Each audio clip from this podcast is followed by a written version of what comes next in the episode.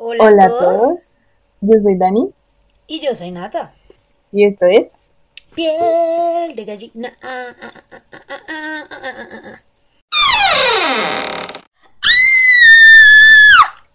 ¡Eh! Oigan, bienvenidos a un nuevo capítulo. ¿Cómo están? ¿Cómo se encuentran? ¿Cómo están? Oigan, esperamos que hayan tenido una semana increíble, llena de cosas bonitas en su vida, que hayan solucionado todos sus problemas y así, que lo solucionen pronto. Feliz día del hombre atrasado para todos aquellos hombres que nos escuchan. Aunque, bueno, los que vienen en Colombia, no, no sé si es el Día Internacional del Hombre, no tengo ni idea. O sea, pero... Pero eso se lo inventaron hace poquito, ¿no? Porque pues antes era como el mes de la mujer. Los hombres se sentían excluidos. Pero tú ríete, o sea, sin mentirte, para el Día de la Mujer me hicieron un pedido. Un pedido. Y para el Día del Hombre me hicieron 80 mil. Esa es mi teoría. O sea, eso lo único que demuestra es que las mujeres somos más detallistas que los hombres. He dicho. Caso cerrado. O sea, Oigan, ¿cómo están? ¿Cómo estás, amiga? ¿Qué más de tu vida? Ay, amiga, o sea, mi vida está como en modo automático en este momento. En verdad. Yo soy, o sea, el otro día se lo dije a alguien, no me acuerdo quién se lo dije, yo y literal un florero valemos lo mismo en este momento. Soy un ser completamente inerte en el universo. O sea, oye, en verdad, estoy demasiado cansada, tengo mucho trabajo. O sea, con decirte que estoy deseando con todo mi ser que sea el domingo, no este domingo que viene, sino el que le sigue. Porque de hoy al otro domingo no va a parar. O sea, tengo cosas que hacer todos los santos días. Es una locura. Pero eso está bien, eso está bien. Hay gente que no tiene nada que hacer. Es verdad, es verdad, eso es muy, muy cierto. Agradecelo, agradecelo. ¿Y tú cómo estás, amiga? ¿Qué es de eh, tu vida? ¿Qué te...? Yo estoy bien. La verdad no estoy tan estresada como tú. Estoy bastante tranqui.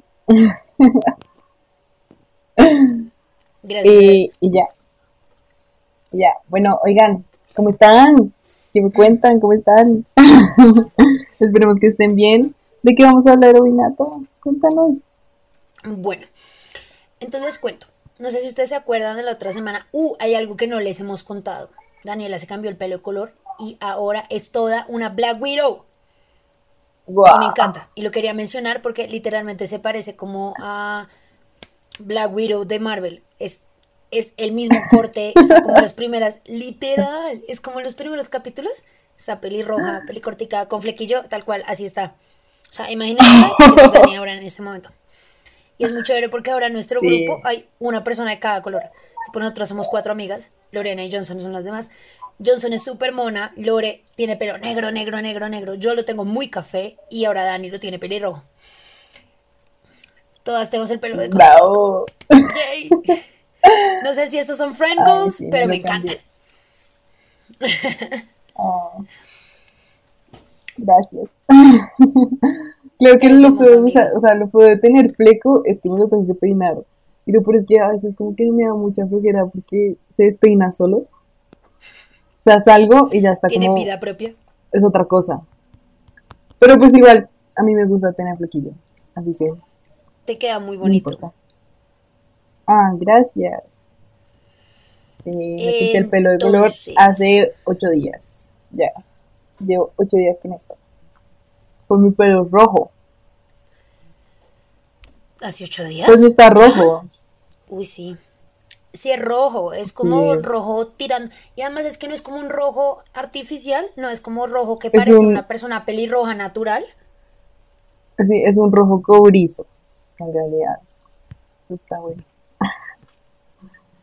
Oigan, ¿en qué, ¿en qué estábamos, Nata? Porque nos perdimos, siempre nos salimos del tema. Porque tú y yo eh, demostramos todos los días que tenemos un serio déficit de atención. Bueno, en fin. y todo es que eh, esta semana, si lo recuerdan, la semana pasada estábamos hablando de enfermedades mentales y específicamente enfermedades mentales relacionadas con un crimen. Entonces, esta semana vamos a hablar de enfermedades mentales relacionadas con un caso paranormal. ¡Wow! Tan, tan, tan. Uh, uh, uh, uh. Estás comiendo chocorramo, te envidio mucho en este momento. Sí, estoy comiendo chocorramo. Yo estoy comiendo ducales. ¡Uy, qué rico! Esas también son súper ricas. Te iba a decir que Hugo, eh, mi compañero de trabajo y un muy buen amigo Ajá. mío, me trajo arequipe del Huila. Es delicioso ese hijo de madre arequipe. Y Guau. literal, esta mañana fue como ducal, arequipe, otra ducal. Yo siendo la persona más gorda del planeta, pero me encanta. Pero bueno, ahora sí, sin más rodeos, qué delicioso. Comer es lo más rico, es que a quien no le gusta comer. Uy, más. estamos antojando a todos. Continuemos. Recordemos, por favor, Mm. que este es un podcast de terror, no de comida. Gracias. Mm, Eh, nada, Tratamos pues con todas nuestras fuerzas de ser serias, pero pues a veces no. No, no, nos sale. ser. Dale. Sin más rodeos, empieza mi querida amiga Daniela. Uh, Oigan, eh, me gustó mucho mi caso. Yo les voy a hablar de mi enfermedad, se llama fuga disociativa, pero primero les voy a contar el caso. Bueno, les voy a contar el caso de Dani Filipidis, que era, es un bombero que en su momento tenía 49 años. eh, nacido en Toronto, Canadá. En febrero del 2018 se fue a un ski trip eh, en Estados Unidos, precisamente en el estado de Nueva York. Eh, se fue con sus amigos y con, y con su esposa. El 7 de febrero del 2000... es- es- Perdón, perdón, me equivoqué. Eso fue en febrero del 2019. El 7 de febrero del 2019, eh, Dani no hace nada, desapareció. Sí, Dani desapareció eh, de Mountain Manhunt, que era donde estaban esquiando. Eh, desapareció así de la nada, o sea, ¡pum! se fue. Mm, obviamente, pues eh, vinieron brigadas a buscarlo. mm, eh, hubo más de 135 voluntarios, dos patrullas de esas de esquí de emergencia Ush, un montón de gente. eh, y seis agencias gubernamentales. Todos ellos buscando a Dani. Y adivinen qué, no lo encontraron. Pero seis días después, ah bueno, no lo encontraron y entonces las autoridades empezaron a decirle a la familia como, no, bueno, eh, toca esperar a que baje un poquito más la nieve, pues porque de pronto eh, la nieve está muy alta y como que se quedó enterrado en ella, bla, bla, bla, bla, bla. En fin, el caso fue que como que la familia... pero ya lo estaban dando por muerto. Sí, sí, sí, claro, porque pues duró mucho tiempo desaparecido. Pues mucho tiempo, así como. Seis días después de que desapareció, tampoco tanto tiempo, ¿no? Pero bueno, en fin. Pero bueno, Lo que encontraron- se muere, ¿no? Sí, lo encontraron en Sacramento, California, a 300 millas de donde estaba, que son más o menos 4.800 kilómetros. Lo raro era que no se acordaba de nada, no sabía cómo había llegado allá, no sabía absolutamente nada. Y no solamente eso, sino que lo encontraron con la misma ropa que utiliza para, para esquiar. Lo encontraron con el cabello corto, o sea, con un corte diferente de cabello y con un celular nuevo. Él decía que creía que había llegado en Sacramento en, a Sacramento en camión, pero que él creía, no estaba seguro, ¿sí? Qué raro. Em, ajá. Lo- los policías fueron los que lo encontraron en un en una renta de carros en el aeropuerto de Sacramento y le preguntaron como, oiga, ¿usted por qué está con un traje de esquí acá? Eh, y le dijeron que no, y él dijo que no, que no se acordaba ni siquiera cómo había llegado allá. Tan, Ok. tan, tan, tan. Raro. Lo raro era que estaba intacto, estaba bien. Lo único raro era que no se acordaba. ¿Qué piensas que le pasó, Nat? Se teletransportó, no mentiras, viajó al futuro. Una abducción Ah. ovni. O ovni. Sí, hay mucha gente que piensa que es una abducción alienígena. Pero pues aquí es cuando les voy a decir como yo no creo. Al parecer, pues este señor hombre sufrió, sufrió una fuga disociativa, que es un trastorno disociativo, en donde se hacen viajes inesperados lejos del entorno habitual del sujeto. ¿Qué quiere decir? Que las personas pierden recuerdos de su pasado, desaparece de lugares que acostumbra a frecuentar, abandona familia y amigos, y además de esto, es como una amnesia disociativa. ¿Qué quiere decir? Que es como si de un momento a otro te apagas y empiezas a andar en piloto automático. O sea, te puedes hasta crear otra identidad, una identidad nueva, distinta, y te puedes olvidar de la persona que eres. ¿Sí me entiendes? ¿Y cómo rayos pasa eso? Esto da, eh, puede llegar a durar este, este trastorno, esta situación, horas, meses, incluso más tiempo. Hay dos tipos. La fuga puede ser breve, que pues te da un retraso en la hora de llegar a casa, ausencia laboral, o sea, como que te elevas, como que sí, cosas así por el estilo, como que te desconectas de ti mismo. Pero duran segundos, duran minutos, duran poquito. O hay una fuga que dura días o más tiempo, eh, que puede llegar a desplazarse muy lejos de su hogar, crearse una nueva identidad, encontrar otro, otro trabajo y puede no ser consciente de los cambios que tiene su vida en ese momento. ¿Sí Es me hago si entender? en el switch. O sea, es como si te, te espicharan otro botón y ¡pum! Todo lo demás. Exacto, exactamente, exactamente. ¡Qué locura! Ajá. Esto a veces, pues obviamente, se puede llegar a confundir con una simulación de una enfermedad para evadir responsabilidades, como, ay, no, es que tengo, tras, tengo fuga, tuve una fuga disociativa y entonces por eso no voy a ir a trabajar porque me fui a San Andrés por casualidad o a Cancún por casualidad, ¿sí? Pero, pues no, es así. Eh, bueno, los síntomas durante la fuga la persona suele tener apariencia normal, realizar actos normales, sin embargo suelen parecer confundidos. Apenas termina la fuga disociativa, pues la persona obviamente está confundida porque es como si de la nada te despiertas en otro lugar de donde recuerdas haber estado y ni siquiera te acuerdas cómo llegaste allá. Como si Sí. te hubieras desmayado y te hubieras vuelto a despertar. Exacto, exactamente. No recuerda cómo llegó hasta, hasta mm, donde se encuentra. Eso ya lo dije. Eh, se sienten con miedo, avergonzados por no acordarse de lo que pasó. Se acuerdan de su identidad y, de su vida antes de la fuga. Sin embargo, algunas personas suelen demorarse en recordar esas partes. Y otras personas, que son pocos casos, nunca recuerdan la, no recuerdan la mayoría de su pasado antes de la fuga. Mm, ¿Cómo así? O sea, les puede pasar y de ahí en adelante no se vuelven a acordar quién eran. no, se acuerdan de quiénes son, de como lo básico de que, sí, pero hay cosas, digamos, lapsos de su vida que no se acuerdan. Como lapsos importantes. ¿Sí me hago entender? O sea, se pueden. Ay, como la película de Votos de Amor. Que la vieja se estrella en el carro y se le olvida todo como desde que tenía 16 y la vieja tiene como 25 y ya está casada y como que olvida 10 años de su vida. Sí, algo así. Puede llegar a pasar eso. Y no solamente eso, sino que la gente nunca se acuerda qué fue lo que hizo durante esa fuga disociativa. No se acuerda nada. O sea, como quien no guardó en Word. Baila. Ajá. el archivo. Baila. No se acuerda de nada.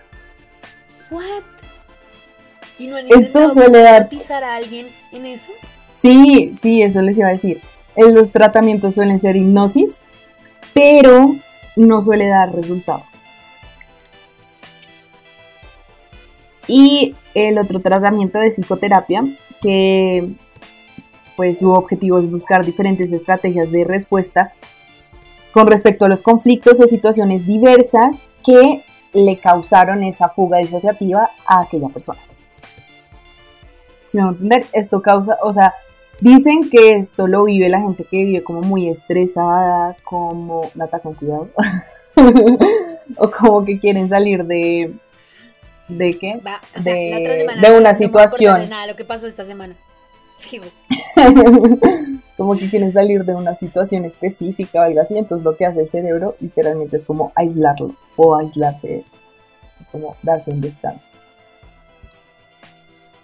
Desconectándose de, lo que es la es vida como, real. me mamé de esta vida, vamos a aburrirnos y a irnos. Literal. Y ya les conté ¿Eso es todo lo que sé de la fuga disociativa. Ok. Pues, o sea, es, es, ah, bueno, otra cosa, no es como, se sabe que una persona sufrió una fuga disociativa cuando ya la sufrió, pero no eh, han logrado como decirlo antes, como diagnosticarlo, como se dice, no diagnosticarlo, Sí, sí, sí. sino diagnosticarlo. Eso. ¿No se había dado cuenta Entonces, que estaba pasando? ¿De pronto? No, no, no. Él dice, ah, bueno, de hecho, lo han entrevistado en varias ocasiones y él dice que hasta la fecha no se acuerda de nada de lo que pasó durante esos seis días. Que él ni siquiera sabe cómo llegó hasta allá.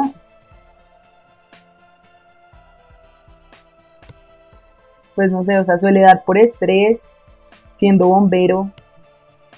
Pues no sé si le haya pasado como algo que quisiera eh, borrar de su mente. Así, entonces, pues, nada. Qué locura. ¿Qué tal? Literalmente ese es, es tu subconsciente traicionándote mal. Es como, oye, no, Literalmente. Como estoy muy estresado, me estás haciendo daño, me voy a ir, te voy a desconectar, te voy a dejar durmiendo durante seis días. Pero tranquilo, que te voy a llevar a California. como por aquí está haciendo mucho frío, yo me voy a ir a un lugar más cálido, bye. Bye, adiósito. Literalmente este es un suerte. caso crónico de tu co- subconsciente traicionándote. Sí, ¿sabías que eso existía, Nata? No tenía ni ¿Sabías que eso? Yo tampoco. O sea, no pensé, lo que yo te dije, o sea, de verdad hay muchas cosas que uno nunca se imagina que llegan a pasar de esa manera. Es muy loco. Ah, bueno, quiero decir algo. Este caso lo saqué de un podcast que se llama Leyendas Legendarias. Y hay un capítulo que se llama. eh, se me olvidó. Algo de Missing 411, que es como desapariciones muy extrañas, así como la de él. Y que a la gente le suele pasar así algo parecido como a él. Pero pues este fue como el más reciente, el que más me gustó. Así que por eso lo escogí. Pues es que fue hace nada, a mí me parece loquísimo que eso pase. Y o sea, ya diagnosticado, eso fue lo que le pasó, o sea, fue una enfermedad mental. No, o sea, hay mucha gente como que no. Hay mucha gente que dice que sí, otra gente dice que pues es una abducción alienígena.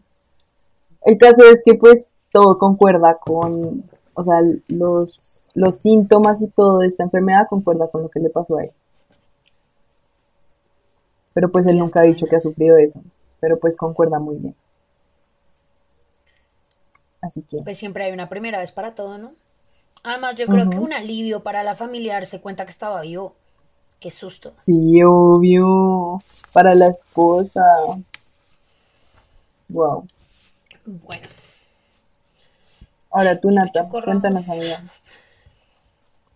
em, les cuento. Entonces, ¿yo de qué les voy a hablar? Yo les voy a hablar de la esquizofrenia.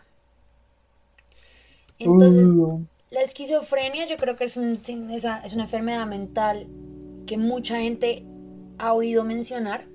No estoy muy segura de que mucha gente sepa lo que es. Es, de, es una de las enfermedades mentales más complejas y difíciles de tratar, pero es absolutamente tratable.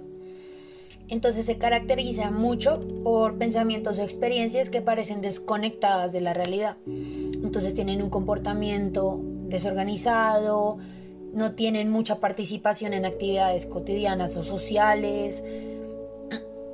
También pueden tener lapsos de memoria, déficit de, déficit de atención. Entonces, en cuanto a comportamiento, un poco lo que les había dicho, se caracteriza por aislamiento social, eh, agitación, puede que en muchos, o sea, no puede que, a ver, en muchos de los casos, eh, la persona tiende a ser agresiva con otras personas y consigo misma. Eh, suele ser muy compulsiva y como que no logra controlar controlarse en general, ni controlar sus emociones, ni controlar su ánimo, ni controlar sus acciones. Em, suelen también tener eh, una ansiedad muy grave, eh, sufren de apatía, refiriéndose a que no logran como generar empatía por, los sentimientos de otras personas se enfadan fácilmente, tienen respuestas emocionales equívocas con respecto a, las cosas, entonces como que no, no tienen respuestas emocionales lógicas con la realidad. Entonces, en casos muy, muy, muy, muy graves, pueden incluso tener problemas del habla, o sea, que son incoherentes o hablan muy rápido, son frenéticos. Eh, pueden incluso llegar a un punto en que tienen deterioro motriz, o sea, que no, a ver, ¿cómo les digo? En, en cierta manera no concatenan, o sea, no, no conectan las no cosas. Conectan. Exacto. Eh, mucha gente eh, que sufre de esquizofrenia tiende a tener como esto, tiende a tener como,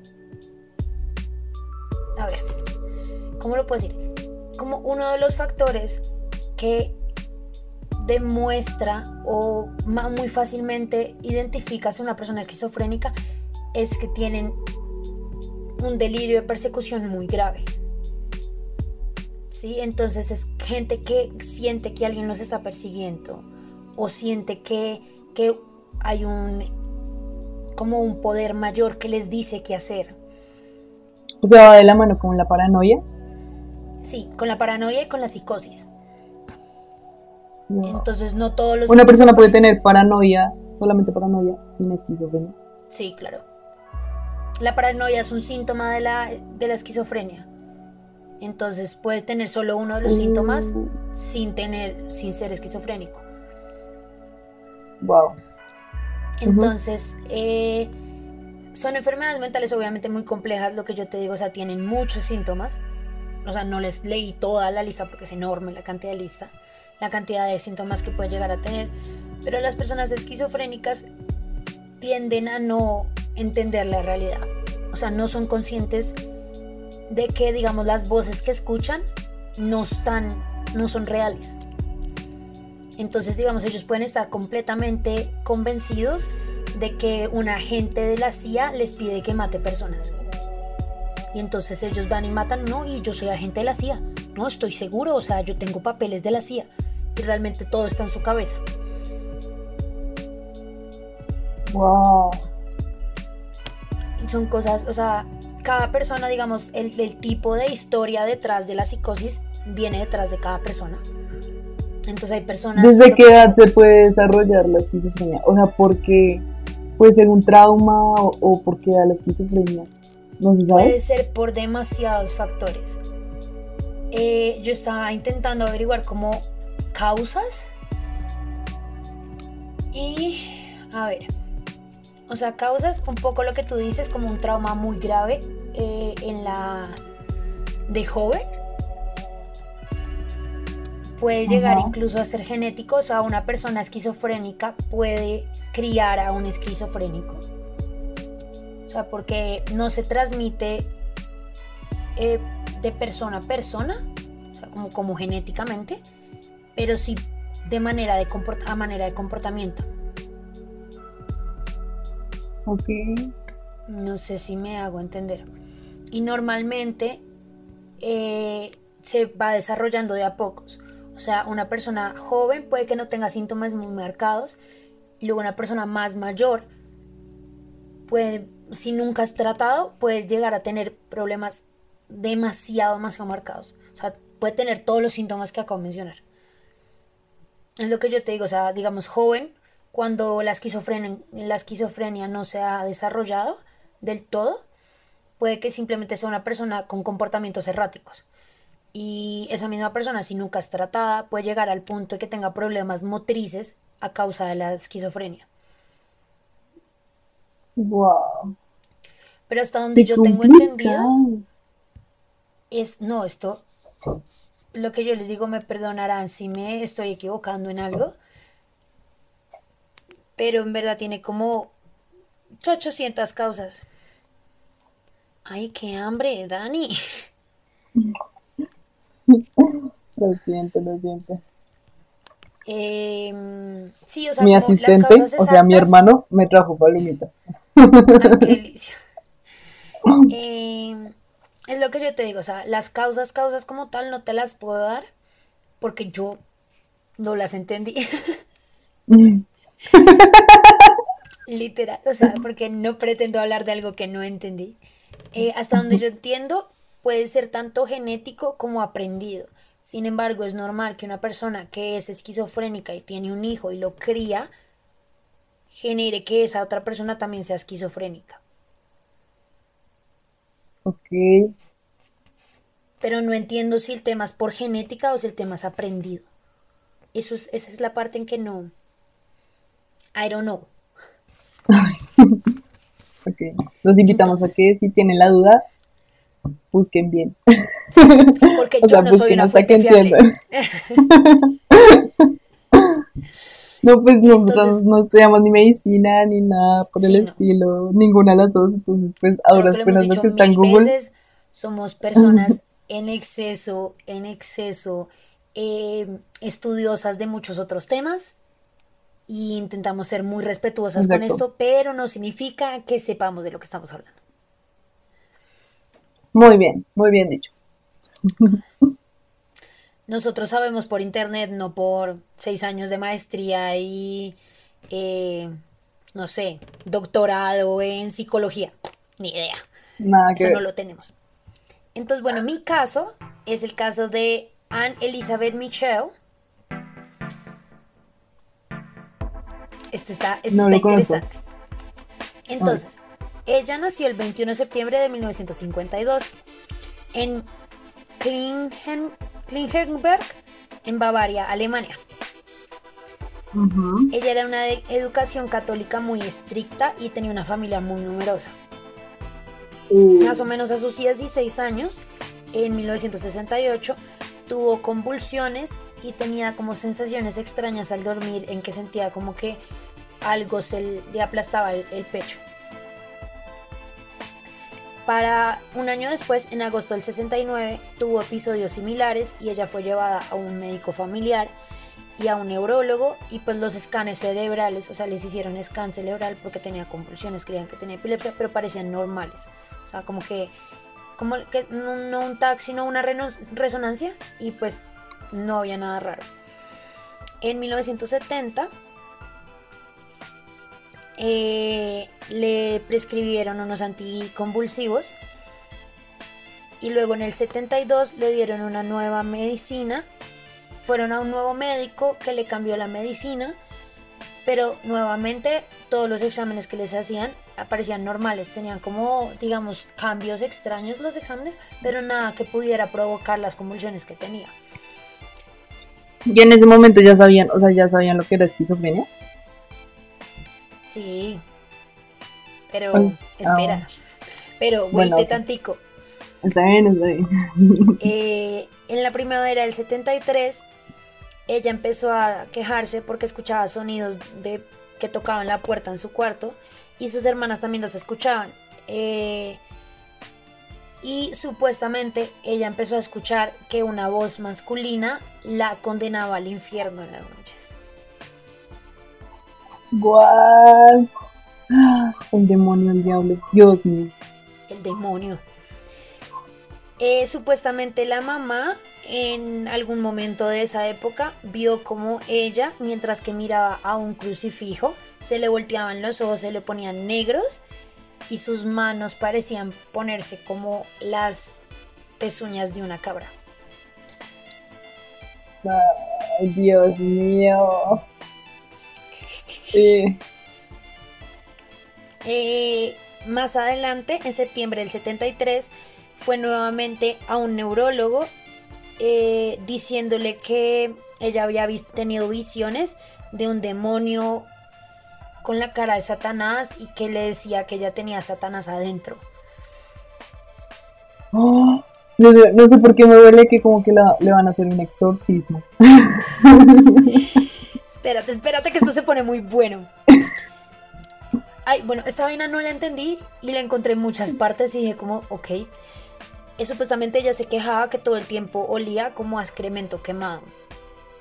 No sé a qué huele el excremento quemado, tampoco quiero saber, pero al parecer ella no era la única que lo olía en su casa. What? O sea. Sí, a qué huele el excremento quemado. Supuestamente, o sea, esto el neurólogo en ese momento, él supuestamente dice esto, pero nunca, o sea, después, más adelante, como que lo dijo que él nunca había dicho eso. Él dijo que deberían ir a ver a un clérigo. La opción fue como, consígale a un cura a esta vieja. Y entonces en septiembre del 73 eh, empezaron a ir con, su, con el cura de la familia, que era el cura Alt. Alt. Sí, algo así. En noviembre del 73 fueron a un nuevo neurólogo y el neurólogo la diagnosticó con como neurótica y epiléptica, entonces le cambió a drogas mucho más fuertes. Le puso drogas oh, mucho, mucho Pobrecita. Supongo que ninguna droga le funcionaba porque igual le seguía pasando. Sí, al parecer, los, realmente tenía una condición muy crítica. En julio del 75 su comportamiento empeoró. O sea, hay reportes de que empezó a comer arañas, a literalmente a jugar con su pipí en el suelo, a maldecir crucifijos, a torcer los ojos y se le ponían negros, a hacer... hacer qué? A hacer bueno lo mismo que había dicho, que había dicho antes de, de, que, de que torcía como el cuerpo de maneras extrañas y en una ocasión empujó a su hermana a través de la habitación tan fuerte como con un solo brazo como o sea, como con fuerza sobrehumana. Incluso se reportó que con una sola mano aplastó una manzana. Yo lo intenté, es imposible aplastar una manzana. Estaba pensando, ahorita voy a aplastar una manzana. No, lo intenten, o sea, es imposible, las manzanas son muy duras. O sea, a menos de que esa manzana estuviese a punto de poder irse, no. O sea, al menos una manzana verde, imposible. Es muy dura. O sea, si casi me quito un diente con una manzana verde, no quiero saber con.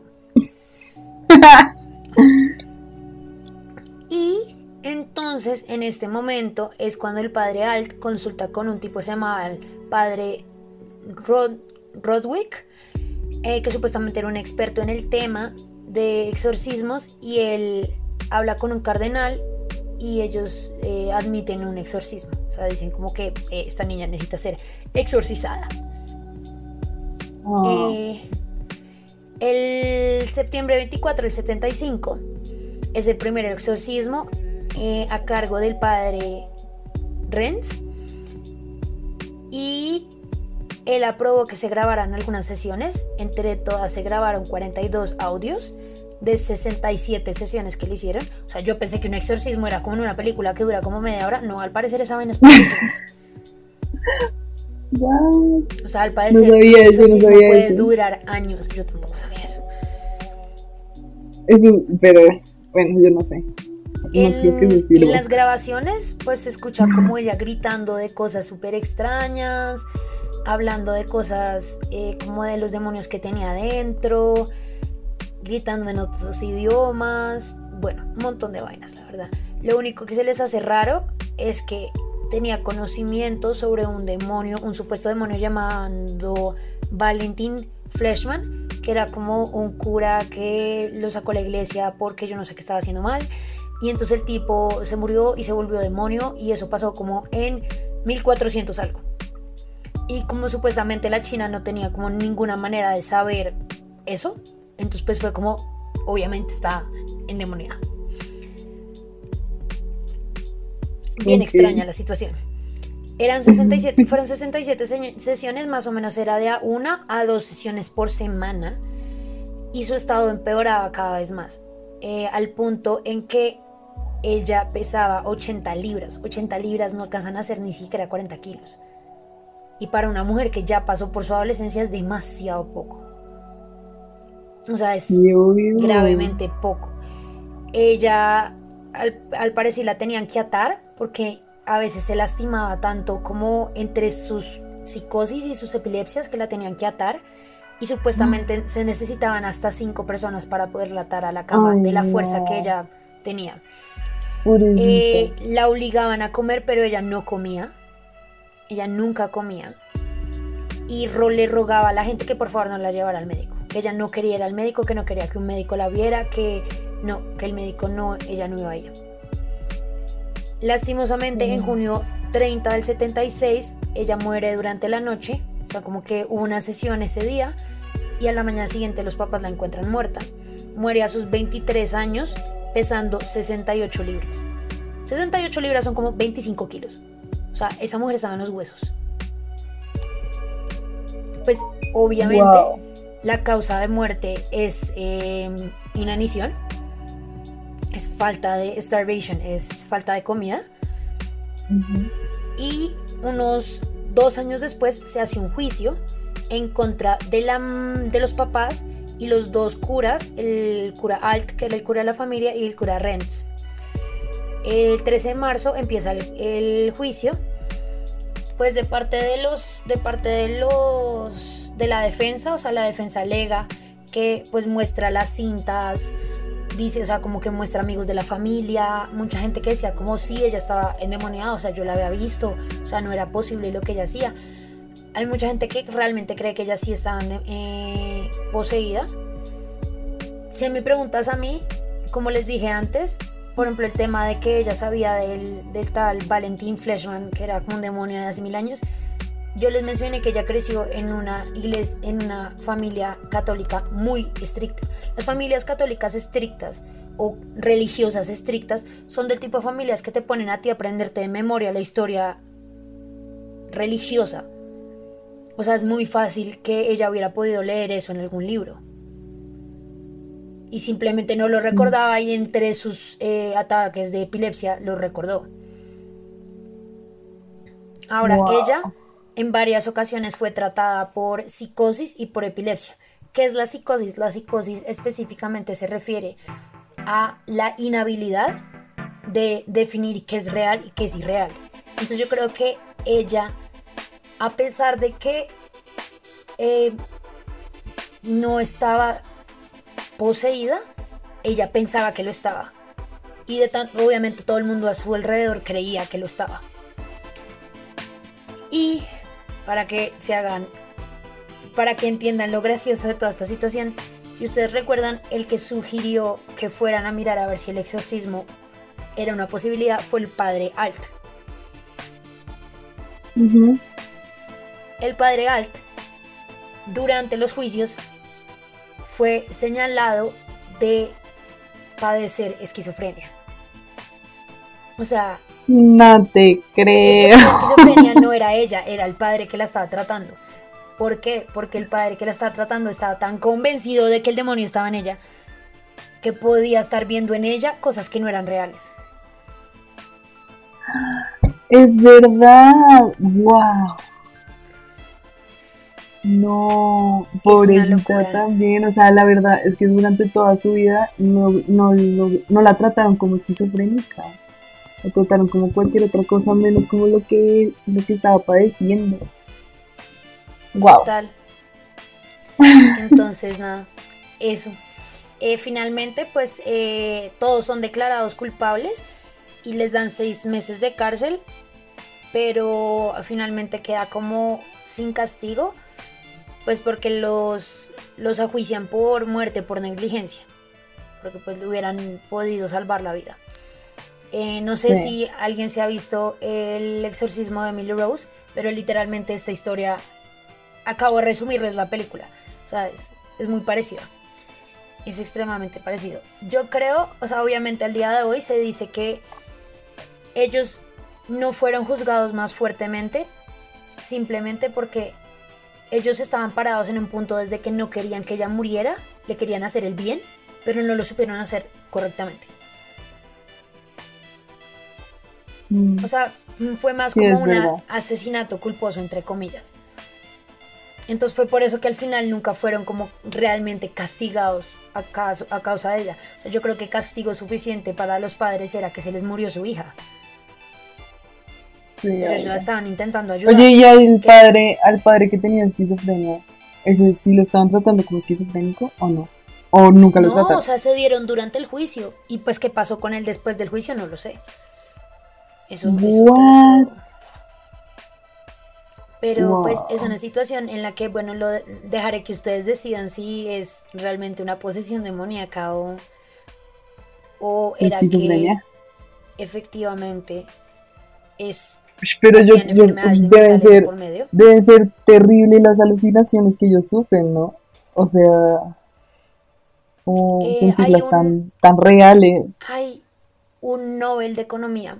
Hay un tipo que era Nobel de Economía. O sea, el tipo era un tipo muy brillante. Mucho. Este tipo, de hecho, tiene una muy buena película. Se lo recomiendo. No me acuerdo cómo se llama. Creo que se llama Mentes Brillantes, de hecho. Oh, ya sé cuál el es, tipo- no me la he visto, pero ya sé cuál es. El tipo es un tipo muy brillante economista. eh, él desarrolla una nueva patrón de economía o algo así. Pero él sufre de esquizofrenia. Y el tema es que su esquizofrenia tenía que ver con patrones. Entre más patrones veía y más patrones encontraba, más, más psicosis le daba. Entonces, él era el tipo de personas que podía llegar a encontrar patrones en las en los periódicos de todo el año. Encontraba un patrón en todos los periódicos. Aunque no, lo- aunque no existiese el patrón. O sea, él, él- él lo veía. What? Entonces podía, hay una cosa que pasa en la película, no sé qué tan real eso porque nunca lo miré. Él podía, por ejemplo, encontrar patrones en las estrellas y ver constelaciones fácilmente. Wow. Era muy bueno con eso y eso empezó a generarle la esquizofrenia al punto de que él veía personas que no existía y creía que estaba como en la mitad de alguna cosa rara de la Guerra Fría. Eh, finalmente él, él es tratado gracias a la esposa, sale adelante. Pero hay una cosa muy curiosa y es que eso sí lo encontré. Algunos de sus alumnos cuentan que cuando él veía personas nuevas, él le preguntaba a otras personas como, "Ey, ustedes también lo ven. O sea, ustedes ven a una persona ahí parada. Porque él era demasiado consciente de que él a veces alucinaba. Y a veces él no podía, digamos, diferenciar qué era real y qué no. Entonces le preguntaba a gente que sabía que era real si él, esa persona veía eso que también él estaba viendo. Wow. La esquizofrenia, o sea, la esquizofrenia se puede, se trata durante toda la vida o digamos se puede curar. No, la esquizofrenia no tiene cura, tiene tratamiento. Wow. que realmente el tratamiento de la esquizofrenia obviamente tiene medicamentos y, y, y- ¿cómo se llama esto? Y terapias. Pero realmente como el momento en el que tú logras que una persona esquizofrénica eh, comparta y trabaje de manera normal con otros seres humanos, es en el momento en que le haces ver a esa persona que él no ve la realidad como los demás. O sea, hay una diferencia muy grande entre escuchar voces en tu cerebro y creer que son reales y escuchar voces en tu cerebro y saber que son voces en tu cerebro.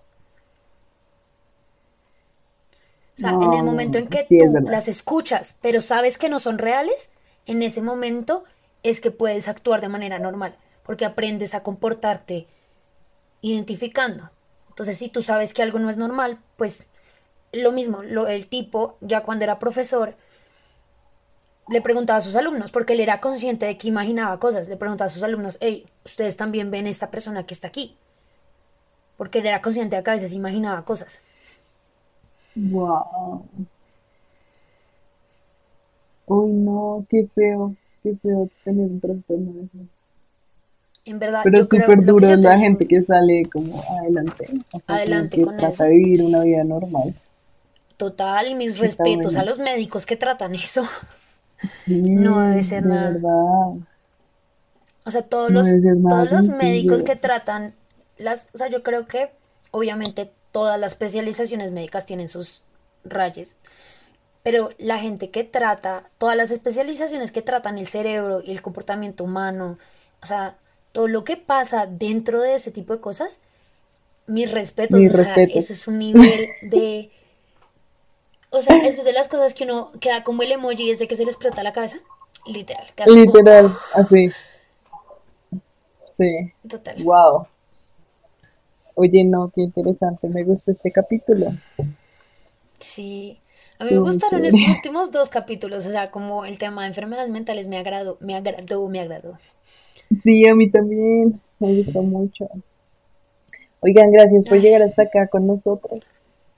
Muchas gracias por escuchar el capítulo entero, por escucharnos. Si no han escuchado el capítulo anterior, por favor, escúchenlo. Ese está más largo, pero está muy bueno de verdad. Sí. No es porque sea nuestro, es porque de verdad está bueno.